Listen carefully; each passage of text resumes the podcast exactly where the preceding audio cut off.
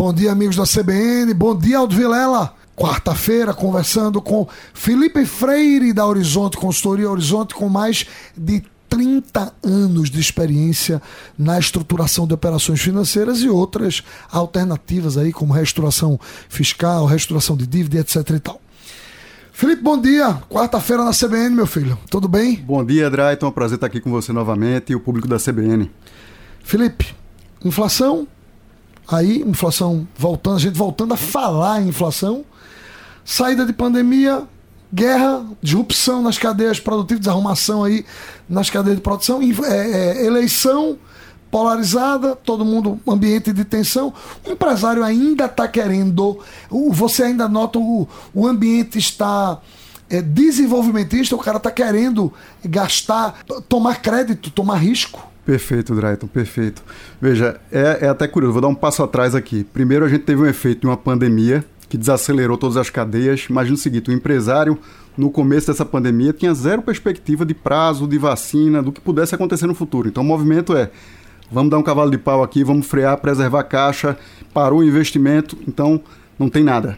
Você parou naquele momento. O que é que acontece? Segundo momento, a pandemia começa a desacelerar, as pessoas voltam às ruas, voltam a consumir, e aí a cadeia de insumos que foi parada lá atrás, as pessoas foram demitidas, as empresas realmente pararam, algumas fecharam em definitivo, ela não conseguiu é, responder na mesma velocidade. Então isso já criou uma pressão inflacionária e não foi só aqui no Brasil, foi uma, uma pressão mundial. Então, diante de um contexto desse, que já era um contexto crítico, onde a gente não tinha uma perspectiva muito do que seria o dia de amanhã, em termos de, de investimento, a gente ainda teve uma gasolinazinha de, nessa fogueira para dar uma temperada, que foi esse conflito entre a Rússia e a Ucrânia. É interessante isso porque a Rússia e a Ucrânia elas são responsáveis por produtos extremamente importantes para toda a cadeia industrial e para o agronegócio, que é o motor do Brasil. Por exemplo, a cadeia de fertilizantes, trigos e cereais, petróleo, gás natural, carvão e outros metais preciosos. É, é uma coisa, vamos dizer assim, é um impacto desproporcional, ainda imprevisível. A vantagem do Brasil é que, primeiro, a gente já tem um histórico de lidar com inflação. Então, o Banco Central brasileiro ele partiu na frente, aumentou os juros, enquanto eh, nos Estados Unidos e resto do mundo achavam que era temporário e ainda estão patinando um pouco nesse sentido. O empresário brasileiro ele é mais resiliente do que a média, eu diria. É até uma pergunta que eu faço para os próprios empresários que são donos do negócio, tanto aqui no Brasil quanto de fora é justamente qual é a visão deles na hora de tomar uma decisão de investimento diante de um cenário como esse. E a resposta que eu ouço é: o Brasil é isso. A gente tem que trabalhar pelo melhor, mas focar no negócio. Então, sim, a gente teve realmente uma manutenção do, do volume de investimento, só que foi um pouco diferente do usual. Tá?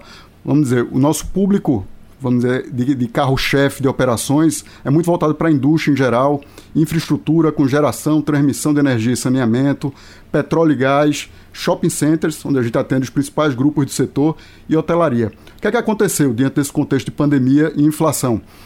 Os investimentos em infraestrutura foram carro-chefe, em frente a todos os agentes financeiros e disparado. Por quê? Porque esse tipo de operação, você pensa, geração de energia. Geração de energia, você tem o mercado regulado e o mercado livre. Tá?